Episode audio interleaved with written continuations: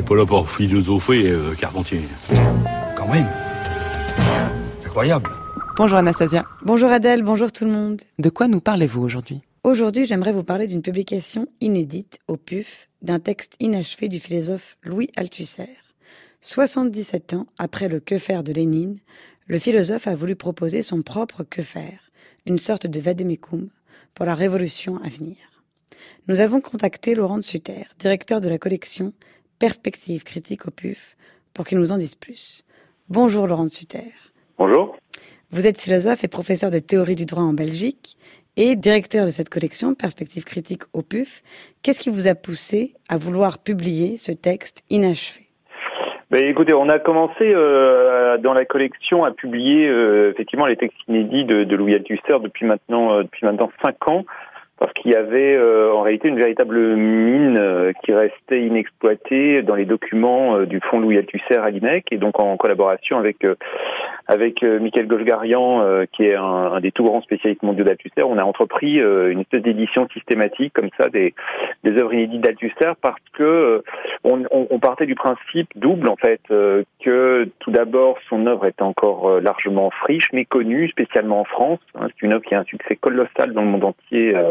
Euh, chacun des livres qu'on publie est immédiatement traduit dans une quinzaine de langues, mais en France, il y a une espèce de comme de peur liée à l'histoire à laquelle Althusser euh, à la fois personnelle et politique à laquelle il a été euh, il a été lié. Bon, il y avait l'idée de de rectifier cette image et de montrer toute la puissance et la richesse de d'une œuvre d'une œuvre théorique qui n'a voilà qui n'a qui n'a pas reçu la place que qu'elle mérite. Moi c'est ce qu'on c'est ce qu'on trouvait. Et puis d'un point de vue plus personnel c'est vrai que j'ai toujours eu une espèce d'attachement pour pour la figure de Louis Althusser comme du reste pour tous les les, les autres maîtres de cette génération qui sont des maîtres qui moi m'ont formé euh, indirectement m'ont formé par les textes. Sont des gens qu'à à, l'exception de de Jacques Derrida, je n'ai pas connu.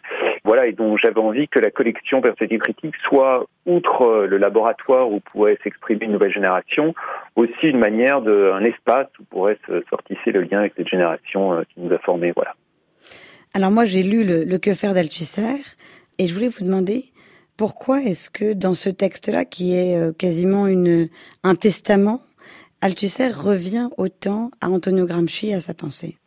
Déjà, je pense que c'était une espèce de, de, nécessité, une nécessité politique, évidemment, qui était une nécessité du temps, c'est-à-dire de s'expliquer avec un, un, courant qui était un, voilà un courant qui hésitait entre euh, une forme, euh, disons, plus molle de révolutionnarisme, voire de réformisme, qui était le courant de l'eurocommunisme de l'époque, donc une nécessité politique de s'expliquer avec euh, avec l'eurocommunisme qui était en train de, monter, et puis une nécessité philosophique qui était celle de s'expliquer avec les textes de Gramsci, qui sont voilà, qui font partie des grands textes du canon post-marxiste, et textes avec lesquels Althusser ne s'est jamais expliqué.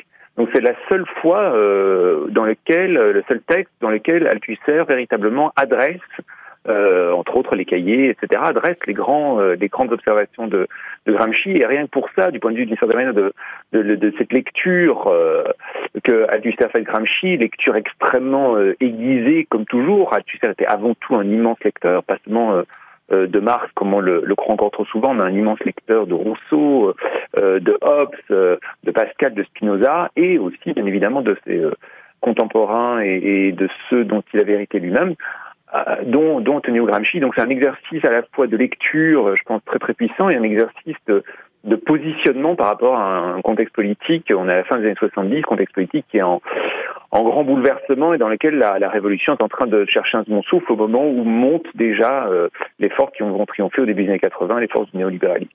Alors, il parle beaucoup d'Antonio Gramsci, ce qui est d'ailleurs intéressant puisque Gramsci lui-même a une est très actuelle. Il est de, de, plus en plus lu et commenté aujourd'hui en France, mais la plus grande place est quand même laissée à Machiavel, qui reste un peu, on a l'impression, comme un véritable phare dans la nuit pour Althusser. Oui, euh, bon, Machiavel a toujours été une passion euh, althussérienne euh, importante, mais à la fin des années 70 et au début des années 80, enfin à peu près d'ailleurs jusqu'à son décès, euh, ça devient le, le, centre de sa pensée, le centre de ce qu'il de ce qu'il va appeler un peu plus tard le matérialisme de la rencontre, qui est une une vision du matérialisme qui euh, va quitter progressivement les grandes système d'explication euh, molaire, pour utiliser le, mot de Deleuze, pour euh, euh, se pencher vers une dimension beaucoup plus moléculaire, beaucoup plus attentive aux, singularités et précisément à cette question de, la rencontre de ce qui se passe, hein, comme chez Spinoza, qu'est-ce qui se passe quand un corps en rencontre un autre.